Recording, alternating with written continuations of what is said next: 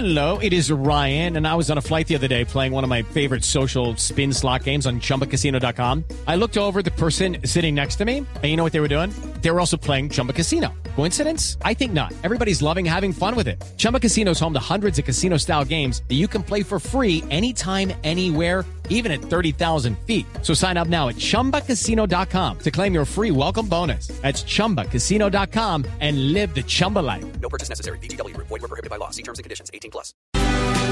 Señor ministro de Hacienda, Mauricio Cárdenas, buenos días, ministro. Muy buenos días, Néstor. Gusto saludarlos. Gracias, ministro, por acompañarnos. ¿Cómo está la economía el día de hoy? Bien, la economía se está fortaleciendo. Hemos tenido, digamos, buenas noticias en los últimos días, empezando por el precio del petróleo, porque nadie esperaba que estuviera a 72 dólares como llegó a estar ayer. Hoy ya está un poco por debajo, está a 71 dólares, pero recuerde que nosotros hicimos el presupuesto con 55 dólares por barril, o sea que todo lo que sea por encima de 55 es ganancia. Sí, ministro, producto de tensiones internacionales, del aumento en los precios del petróleo, está cayendo notablemente el precio del dólar en Colombia. Hoy está a 2.733 pesos, que es un nivel que no veíamos en la economía colombiana desde el año 2015. ¿A usted le gusta el dólar en, en estos niveles? Yo siempre he dicho que Colombia se acostumbró a un dólar a 3 mil pesos y ojalá pudiera estar más cerca de los 3 mil pesos, ya todos nos acomodamos, ya el país sabe vivir con un dólar a 3 mil pesos y esto le ha dado un impulso muy grande a las exportaciones. Pero obviamente nosotros no controlamos el dólar y como estamos viendo en estos días, pues responde muy directamente a lo que pasa con el precio del petróleo. Un dólar a 2.720 pesos que llegó a estar ayer, pues obviamente es un dólar que no le conviene a muchos sectores exportadores y particularmente preocupante la situación de los cafeteros, porque la carga de café ha caído bastante de precios, llegó a estar a 800 mil pesos la carga, ahora ha estado más por los lados de 700 mil pesos. Eh, pero yo pienso que el dólar, en la medida en que el petróleo vuelva a bajar un poco, no creo que esta subida del precio del petróleo sea duradera, y en la medida en que también con el nuevo presidente de la Reserva Federal en los Estados Unidos se esperan aumentos de tasas de interés en Estados Unidos, yo creo que el dólar vuelve a subir un poco y llegará eh, Sí. más adelante a niveles más cercanos a los que hemos considerado como referentes del orden de 3 mil pesos. Vamos a ver cuánto dura esta época del dólar barato. Yo creo que el dólar está inusualmente barato, a 2.750 pesos. Sí. Ministro, antes de seguir con los temas de la economía, es que pone usted el tema de que esta revaluación no le conviene, entre otros, a los cafeteros. Pero si eso es así, ¿por qué anuncia la Federación de Cafeteros a través eh, eh, de, de sus directivas que van a importar café, lo cual tiene a los cafeteros del país enardecidos? Felipe, buenos días. Buenos días, ministro. El gerente de la Federación de Cafeteros ayer, entiendo, pidió un comunicado explicando esta decisión que vino de los mismos cafeteros, fue tomada por el Comité Nacional de Cafeteros, donde están representados todos los cafeteros. Es una solicitud que hace el gremio. Uno de los negocios más atractivos que tiene el gremio cafetero es la fábrica de café liofilizado en Chinchina Calda. Ha sido sumamente rentable, es una fábrica muy importante en el mercado mundial de café soluble, oleofilizado. Ellos mezclan café. El café soluble no solo es el café de buena calidad, el café colombiano, sino también requiere otros cafés no necesariamente de la calidad del colombiano, que pueden ser de origen ecuatoriano o peruano. Entonces ellos desde hace mucho tiempo vienen utilizando la fábrica para maquilar café soluble, es decir, traen café de otros países, lo convierten en café soluble y de aquí se exporta. Ellos simplemente querían una autorización para poder seguir haciendo eso y para poder mezclar café en la fábrica de café liofilizado sin que eso vaya a sustituir un solo kilo de café colombiano. Simplemente es un tema de operación de ese negocio y la autorización es exclusivamente para la fábrica de café liofilizado. Sí. Ministro, a propósito de café, que los precios están bajos tanto dentro del país como afuera, a raíz precisamente de las mayores cosechas en Brasil, Vietnam y Honduras, dijo usted hace poco que va a pedir una reunión de urgencia con el resto de países productores de café. ¿En qué va esa reunión? El gerente de la federación está en México esta semana, reunido con algunos de los países productores de café para analizar la situación de la oferta mundial. Ahí lo que se puede hacer, porque tampoco hay que eh, pensar que se vaya a revivir un pacto de cuotas, que es algo que ya es prácticamente un imposible, pero sí que los países productores ordenen la oferta, ordenen el mercado, porque el mercado se ha llenado de especuladores que están apostando a que el precio del café va a caer y pues obviamente eso no le conviene a los productores. De manera que esa es una reunión que se está celebrando, el gerente de la federación está en México y está dialogando allá con los principales productores de café del mundo, que hoy son Estados Unidos, eh, Brasil, perdón, eh, Vietnam, Honduras y por supuesto Colombia. Menciona Estados Unidos porque Estados Unidos toma la decisión de retirarse de la Organización Internacional del Café. Ese es un golpe muy fuerte a la OIC, que en otras épocas fue el gran foro mundial para la discusión de estos temas. Estados Unidos está anunciando en este momento que se retira de la OIC. ¿Y eso es una terrible noticia para los cafeteros colombianos, ministro? La OIC ya viene jugando un papel muy modesto, no es un gran foro para la discusión de los temas cafeteros como lo fue en el pasado, pero tiene por supuesto algún papel en la parte de promoción del consumo de café, de la publicidad y sobre todo de las estadísticas mundiales de café. Pero por supuesto, si se retiran los eh, Estados Unidos se pierde un, eh, un miembro muy importante que contribuye a su presupuesto y que hace que la OIC tenga los recursos para adelantar esas actividades, así sean ya unas actividades muy reducidas, pero en todo caso importantes. Y ese anuncio del retiro de Estados Unidos de la, del gremio, del grupo de los países eh, que consumen o que producen café, ministro, ¿ya es oficial? ¿Ya se lo notificaron a usted? A mí me lo anunciaron ya en el seno del pasado Comité Nacional de Cafeteros como un hecho irreversible, como parte de la decisión que ha tomado Estados Unidos de retirarse de algunos organismos multilaterales, en este caso de la Organización Internacional del Café. Mm. Bueno, pues esa, esa es una noticia que seguramente va a tener gran impacto. Ministro, lo he llamado para que usted le explique si es tan amable a los oyentes. Ya se presentó oficialmente el proyecto de eliminación de los tres ceros a la economía colombiana. ¿Cómo va a ser esto? ¿Cómo va a operar? ¿Cuándo eh, debería entrar en vigencia una nueva moneda, un nuevo peso en Colombia? Néstor, primero de enero del 2020. O sea, hay más de un año y medio para prepararnos. El primero de enero del 2020 entraría en circulación el nuevo peso, ya sin los tres ceros. Por cierto, el mismo billete que está circulando de la familia que puso en circulación el Banco de la República hace pocos meses, el mismo billete, simplemente ya sin la palabra mil, recordemos que los billetes ya no tienen los tres ceros, simplemente tienen la palabra mil en letras pequeñas, esa palabra se suprime y quedan exactamente los mismos billetes. A partir del primero de enero del 2020 comienza entonces el nuevo peso y durante tres años van a circular simultáneamente los pesos actuales y el nuevo peso y se podrán utilizar, digamos, indistintamente para que nos vayamos familiarizando y acomodando y sobre todo para reducir los costos de esa transición, porque no se trata de imprimir nuevos billetes y sacar de circulación los viejos billetes de un día para otro, simplemente billete que se va desgastando por su natural deterioro, se repone con uno de los nuevos pero cómo, pero cómo sería cómo sería ministro esa transición a mí por ejemplo a, a, los empleados nos pagan en pesos nuevos o viejos pagamos el restaurante en pesos viejos o nuevos nuevos. Pero si tiene billetes viejos los puede usar también. No hay ningún problema. Entonces el, el eh, y las eh, empresas y la, las listas de precios podrán utilizar cualquiera de los dos durante ese tiempo de transición. Obviamente uno espera que se mueva más rápidamente todo hacia el nuevo peso, pero durante el periodo de transición coexisten, digamos, las dos denominaciones para que podamos irnos acostumbrando sin problema. Entonces, usted puede ver que va a haber anuncios que están en nuevos pesos o en pesos viejos o en los dos, para que las personas puedan entender mejor de qué se trata y familiarizarse mejor con voy, esta si yo voy, Cuando entre en vigencia esta medida, ministro, yo voy a un cajero ¿Me da billetes nuevos o billetes viejos? Tenderá a darle los nuevos, porque todo lo que va sacando el Banco de la República van a ser ya de los nuevos. Por eso. En la medida en que se van deteriorando y se van, se van eh, reemplazando, pero seguirán circulando los viejos y seguramente en, en un negocio, en un comercio, en las vueltas, en fin, le pueden dar de los viejos. Los viejos siguen teniendo la utilidad por tres años, hasta el final del año 2002 convivir entre billetes viejos y nuevos, que es eso que usted llama el periodo de transición, ¿eso no es muy complicado? ¿Eso ha pasado en otras experiencias?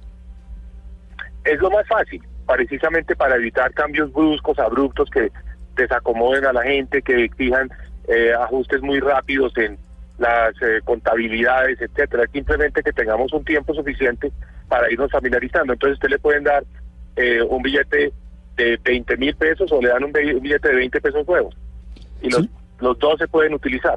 Señor La ministro, ampliación del plazo, la ampliación del plazo se hace para reducir el costo, porque entonces no hay que imprimir todos los billetes nuevos eh, en, eh, en un comienzo, sino que se va haciendo lentamente en la medida en que se van desgastando los billetes viejos. Un billete viejo, un billete de los que está hoy en circulación puede durar entre un año y medio y tres años desde su vida útil.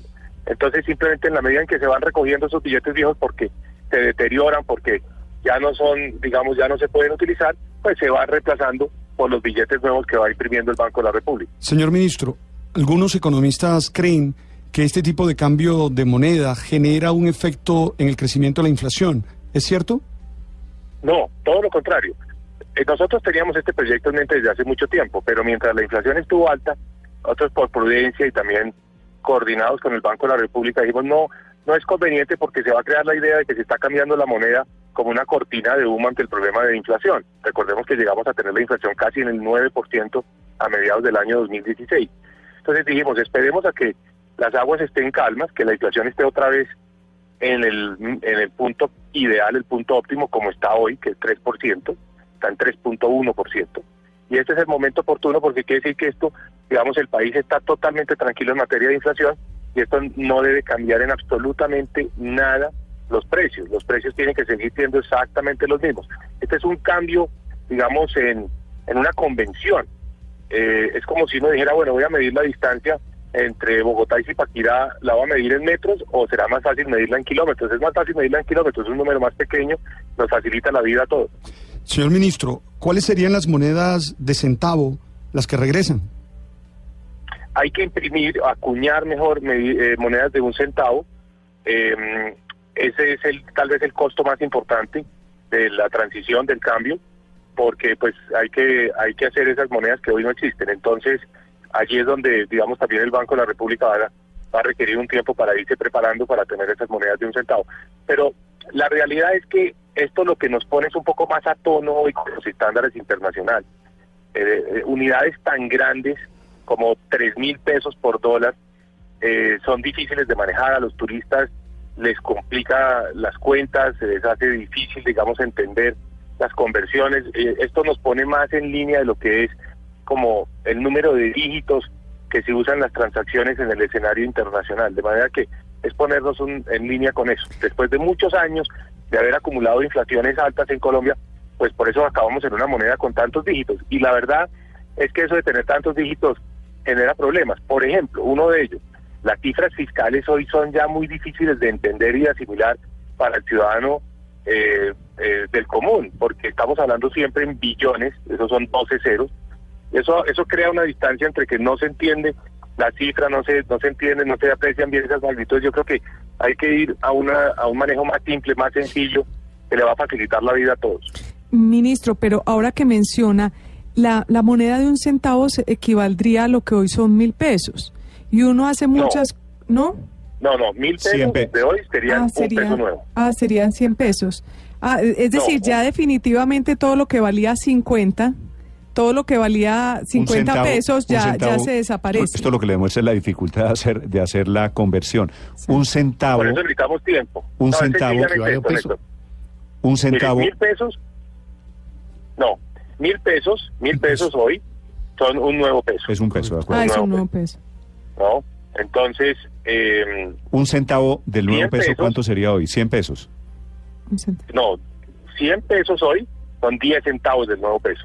Ah, Ah, ok. 10 Y centavos. 10 pesos hoy, 10 pesos hoy serían un centavo del nuevo peso. Ah, entonces prácticamente quedarían los precios, podrían quedar los precios tal como lo estamos manejando hoy. Porque sin ningún lo cambio, sin ningún Pero, cambio. pero ministro, la- Eh, imagínese algo que cueste hoy 1.950 pesos. Va a, pa- va a pasar a ser un peso con 95 centavos. Por eso, pero ¿no será que el comercio, ministro, le pregunto, usted debe tener estudiado el fenómeno internacional, que los comerciantes, que todo el mundo tiende aquí a redondear y aprovechar un poquito, y que esa era la, la inflación, la pregunta sobre qué tanto le pega esto al costo de vida? No le debe pegar porque fíjense que los precios en Colombia eh, generalmente son póngale 1975 pesos. Sí. 1975 pesos, ¿no?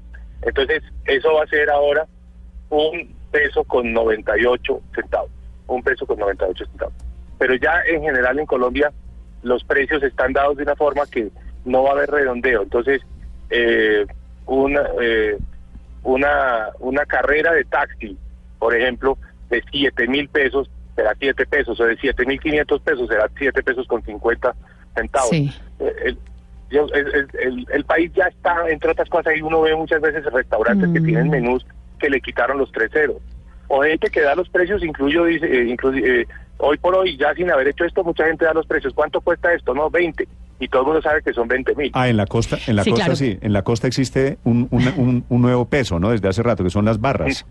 En la, Estamos de- yo- con esta ley, con esta ley estamos eh, eh, llevando a la legalidad lo que ya es una práctica común en la costa.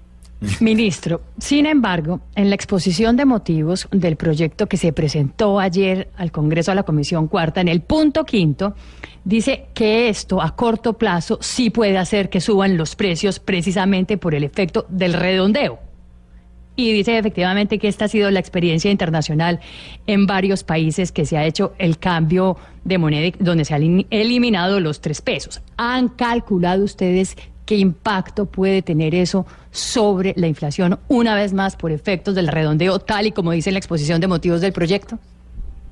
No, no, no debe haber ningún efecto sobre la inflación, no debe haber un impacto inflacionario. Eh, no es, eh, no es algo que vaya ocurrido en otros países.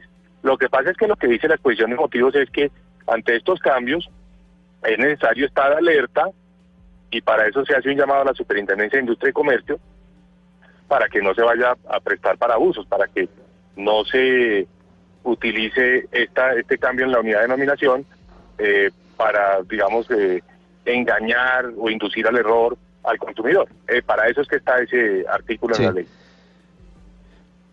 Ministro, entre economistas se dan muy duro.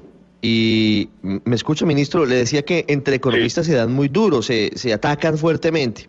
Hoy amaneció su amigo, el exministro de Hacienda, y además colega de, de gabinete Juan Camilo Restrepo, colega de partido diciendo también, en Twitter ¿no? que esto es un...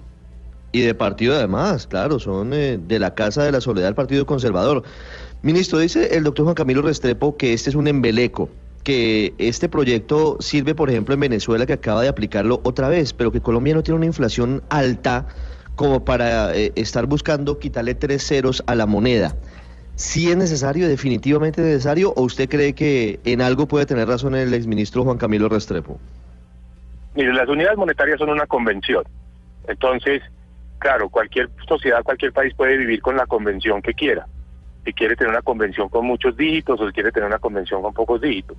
Eso, digamos que eh, Cambodia o Zimbabue o Uganda son países que tienen unidades parecidas a las de Colombia.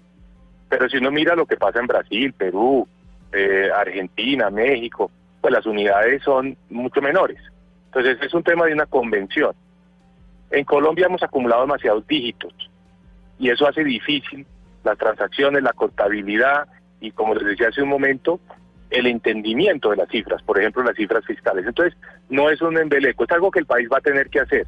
Nosotros estamos poniendo sobre la mesa una propuesta muy razonable, eh, gradual, por un plazo de tiempo amplio, no es una cosa para hacer a las carreras, no es una cosa para generar cambios abruptos, sino que el país se vaya acomodando con menores, con bajo costo. Eh, es una, es algo que el país viene discutiendo hace mucho tiempo, es algo conveniente, nos va a facilitar la vida y bueno, bienvenido el debate. Yo creo que este, esto no- no es un tema para grandes apasionamientos, no es un embeleco, es algo en lo que está de acuerdo la Junta Directiva del Banco de la República, hemos trabajado ese proyecto de ley directamente con ellos, eh, es algo que también la Fiscalía General de la Nación le ha encontrado utilidad, en fin, yo lo que digo es, bienvenido el debate, no es un debate caprichoso, es un debate de, pongamos al país ya en un estándar internacional eh, que, que nos permita compararnos más fácilmente con otros y sobre todo que permita un manejo de los números eh, como hoy se utiliza en general en el mundo. Que no es pequeña la noticia, es el cambio de la moneda en Colombia. Señor ministro de Hacienda, Bueno, gracias, feliz día. Gracias a ustedes. el ministro Mauricio Cárdenas, 8 de la mañana, 22 minutos. Ya regresamos Pero en Mañanas Blue. Fíjese usted que este debate arrancó, A ver, Felipe. recuerde, cuando el doctor Néstor Humberto Martínez propuso hace un par de meses. Ah, por las caletas. o algo. Dijo, la única manera de acabar y, con la- el tema del lavado y de las caletas y de esto es cambiando eh, la denominación del peso colombiano. Y ahora nos explica el ministro de Hacienda que vamos a tener tres años para cambiarlo. Entonces, Van a sacar las caletas, a- Felipe. en este- agarraron el cuento del fiscal no para presentar un proyecto que ya tenían pensado desde hace quién sabe cuánto tiempo, o a meses Felipe, o años. que- qué, qué cosa tan chiborria. El, el ministro no menciona en este momento el argumento de las caletas. Es cierto, si hay tres años de transición, Pero Néstor, pues en ese favor. tiempo van a sacar las caletas y esa Sí, plata queda. empezando porque las caletas la gran mayoría las deben tener en, en dolarinis, como los que Pero- se iba a ganar Santrich en el Es que negocio Blue- de- del Sí. que hemos venido hablando en las últimas horas. Pero asumiendo usted que lo tienen en devaluados pesos, ¿no? No, bueno, ahora Nuevos revaluados. pesos, nuevos pesos. tienen tres años para meter eso al... al- que, entonces Al- digan, digan la al vaina circulante. de frente. Y obviamente en esto yo sí debo decir, Pero yo y creo se que lo el dije hace dos meses, min- esto sí es un embeleco. El país no tiene una hiperinflación como para meterlo Es en un proceso recuerda- de tres años para cambiar los billetes, para acabar otra vez en monedas de a centavo. Esto es un embeleco, en eso tiene toda la razón Restrepo.